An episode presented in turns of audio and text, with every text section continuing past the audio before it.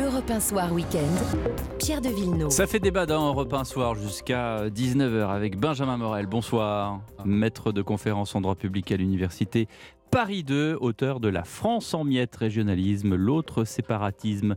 Bonsoir Jonas Haddad, Bonsoir. avocat coprésident de la Fondation Concorde. Nous avons deux juristes ce soir, ça tombe bien, Benjamin Morel. Les sénateurs ont donc jusqu'à demain pour voter le texte sur la réforme. Et alors, personne n'en parle, mais demain, si ça passe pas, c'est retour à la case départ. Il n'y a pas de commission mixte paritaire qui tient si jamais, au regard de la- de l'article 111-7 de la loi organique, si jamais le texte n'est pas voté par les sénateurs. Même pour être rejeté, mais il faut qu'il soit voté parce que sinon, en effet, eh bien, rebelote, retour à l'Assemblée et idem, même examen que la première lecture, puis ensuite le Sénat, idem également. Évidemment, il y a euh, le coup près des 50 jours, et ce coup près des 50 jours, le gouvernement pourrait conduire la réforme par ordonnance. Mais d'un point de vue juridique, tout ça tient déjà pas vraiment la route, donc il est probable que le gouvernement n'y aille pas. Néanmoins, le coup près de dimanche, il faut peut-être pas l'absolutiser. Si vous prenez la jurisprudence du Conseil constitutionnel, le gouvernement a quand même la possibilité d'arrêter les pendules et pendant un, deux jours, laisser le Sénat continuer à débattre. C'est peut-être l'une des limites aujourd'hui, la stratégie d'obstruction de la gauche. Ça veut dire que c'est pas demain soir minuit, c'est-à-dire que ça peut être, euh, allez, on vous donne une chance de plus pour tout, termi- tout terminer. Exactement. Le gouvernement. Mais d'où vient cette prérogative? En fait, euh, vous avez dans euh, l'article 47-1 la Ouais. limite de 15 jours au Oui. Sénat. Le Conseil constitutionnel a considéré que dès lors que vous laissez ensuite débattre l'Assemblée nationale, Mhm. vous pouvez ne pas tout à fait, quand je dis vous, c'est le gouvernement, laisser euh, obliger le, le- le Parlement, le Sénat en l'occurrence, à s'arrêter demain à minuit. Donc si jamais le gouvernement veut laisser un peu plus de temps, théoriquement, il le peut. Ça serait intéressant de voir la formulation exacte de cette, de cette disposition. Alors, Je- c'est une, dis- c'est une décision du Conseil constitutionnel en Oui, l'occurrence. oui, non, mais euh, peu importe, mais ça serait assez marrant de voir comment ils ont écrit ça.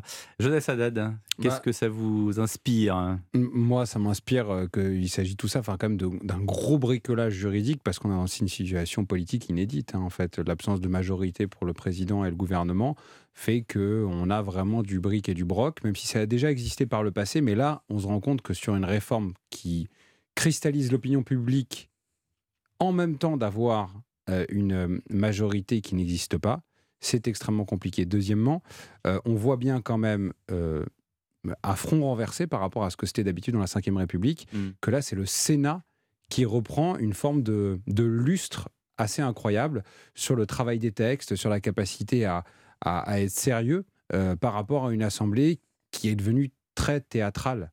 Voilà. Et donc, et enfin, dernier point, moi qui suis euh, vraiment entendant de la, du régime présidentiel, euh, bah, on voit ce qui se passe lorsqu'on a un régime qui serait vraiment parlementaire dans lequel en fait on a une proportionnelle. On voit ce que ça produit. Ça produit des blocages conséquents. Euh, et imaginez ce que ce serait si on avait, euh, comme dans d'autres pays, un régime dans lequel on est vraiment parlementaire et proportionnel. On serait tout le temps bloqué. Donc euh, ça plaide aussi pour une forme de stabilité. Euh, avis aux amateurs de 6ème République.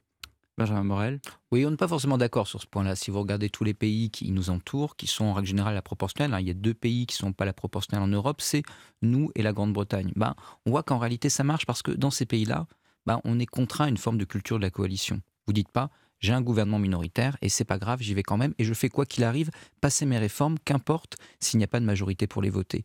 Là, la procédure choisie, l'absence de majorité, l'absence de volonté de construire une plus large majorité est en grande partie responsable du blocage. Et d'ailleurs, dans un véhicule législatif, on y reviendra peut-être, dont la constitutionnalité pose beaucoup de problèmes, ce qui aujourd'hui, On va y revenir tout de suite parce que là on vous suit pas. eh ben, vous avez aujourd'hui un texte dont la procédure est quand même très euh, baroque, dirons-nous. Le 47-1 sur un tel texte, très clairement, ça ne s'y adapte pas. Et d'ailleurs, on voit tout ce qu'on a évoqué tout à l'heure, le Vous l'avez dit a quelques émissions, Laurent Fabius a émis des réserves quant à l'utilisation de ce 47.1. il a émis des réserves sur l'utilisation de ce 47.1. Il faut voir que bah, tout ce qui relève de la euh, pénibilité, tout ce qui relève de l'index senior, tout ce qui relève également des régimes spéciaux. Parce que que dit l'avis du Conseil d'État, qui a été un peu, euh, je dirais, euh, teasé par Jérôme Gage? Eh ben, C'est que tout ce qui n'a pas d'implication sur les finances de l'année. Un PLFSS, c'est juste pour prévoir les finances de l'année. c'est l'argent qui va servir aux Exactement. dépenses et aux dépenses de fonctionnement et aux investissements. Juste cette année. C'est-à-dire que tout ce qui va avoir des incidences sur les années suivantes, Mhm. théoriquement, Mhm. ça n'a rien à faire dans un PLFSS. Et donc, il y a des chances que le gouvernement présente une réforme, qu'il la fasse voter très difficilement, probablement via un 49 alinéa 3, parce qu'on voit que ça s'éparpille façon puzzle à l'Assemblée nationale ces derniers temps, et en fin de compte, qu'une partie de ce texte se retrouve invalidée par le Conseil constitutionnel. Là, l'amateurisme, il n'est pas du côté du Parlement, il est quand même clairement du côté de l'exécutif.